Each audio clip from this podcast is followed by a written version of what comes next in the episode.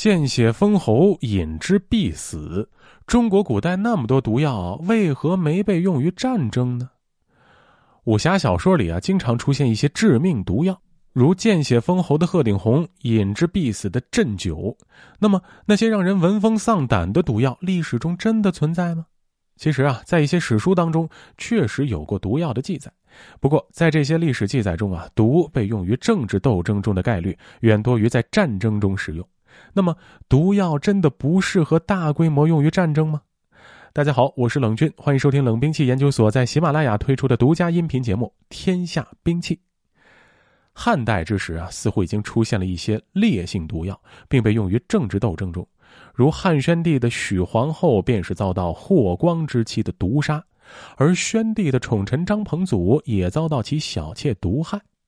到了两汉之交，这种事例便越来越多。《汉书·王莽传》曾记载过，西汉末年，王莽毒害大司空王崇，其后甚至被指控毒杀平帝而遭讨伐。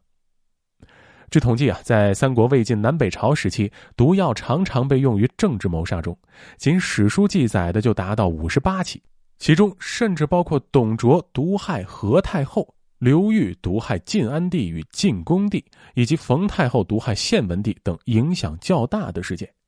毒药似乎也早早应用于战争之中了。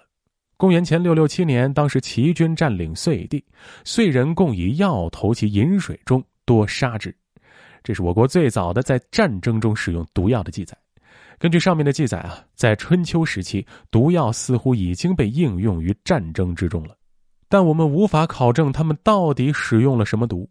而在两晋南北朝时，这种记载也变得频繁起来。在长生圣出征突厥达头部族时，也曾使用毒药，毒水上流，达头人畜饮之多死。南朝也有类似的事例。侯景之乱时，侯景为谋取建康城，制毒于水斗，城中一死者太半。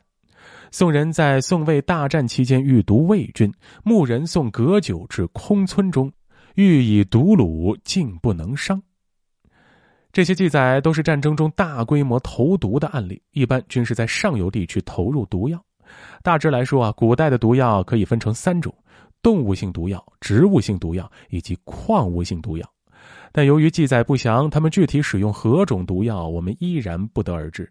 曾一度传闻为最毒的鸩酒以及鹤顶红，却似乎并不是动物性毒药。传闻中，鸩鸟黑身赤目，食蝮蛇野蛤，以其羽化酒中，饮之利死。然而，鸩鸟在生物学上却并不存在。见血封喉的鹤顶红也疑似为红杏石及砒霜粉末。而动物性毒药用的较多的还是蛇毒与蝎毒，但由于毒液获取困难，一般来说，动物性毒药很少用于战争之中。非工业化时代又很难获得大量的矿物毒药去大规模应用于战争，起码污染水源这事儿很难实现。但在古代战争结束后，人们往往会清理战场，以免疫病爆发，因此总有人试图通过人为引发疫病来达到其目的。比如，曾有人通过在上游投入动物尸体的方式来污染水源。由于毒药的炼制提纯相对困难，通过腐烂的动物尸体来污染水源反而更有可能。从侯景谋健康的事例来看啊，健康城中易死者太半，更可能采取的是这种方式。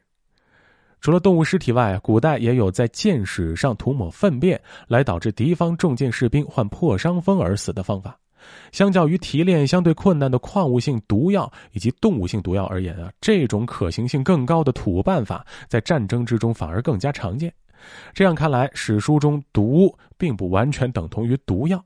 而毒药往往被用于一些相对特殊的场景之中，如政治谋杀里，或者是要投入饮食之中的毒。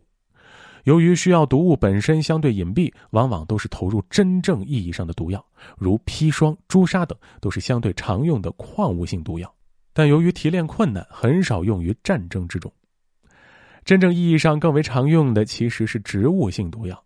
早在公元三千年前，便已经有使用乌头捣汁涂抹在剑与矛之上，用于狩猎的事情。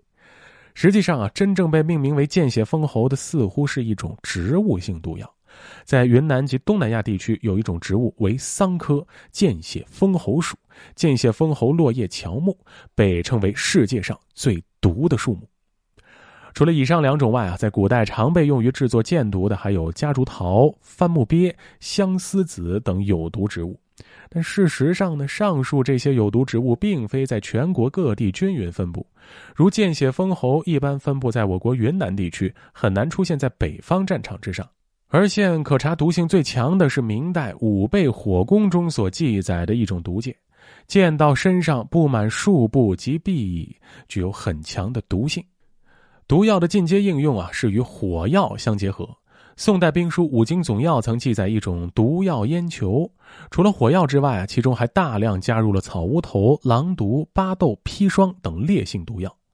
为了防止大规模中毒事件，古代军伍也有一定的防毒措施与防毒规定。《五经总要》在防毒法一条中开篇便言：“军行进敌地，则大将先出号令，使军士防毒。”除要求慎重采购物资以及对环境进行勘探外，还特地分出四条准备来涵盖对水源安全性的鉴定。可见，在宋代时，军武已经有相当的防毒意识了。总的来说啊，早在春秋时期，毒药便已被应用于战争之中，应用手段也逐渐多样化。但涉及毒性，不谈剂量都是耍流氓。制约古代战争大量使用毒药的关键因素，其实主要就是一点：产量。好，本期故事到此结束。喜欢节目的听众朋友，欢迎您点击关注，同时订阅专辑。我们下期再见。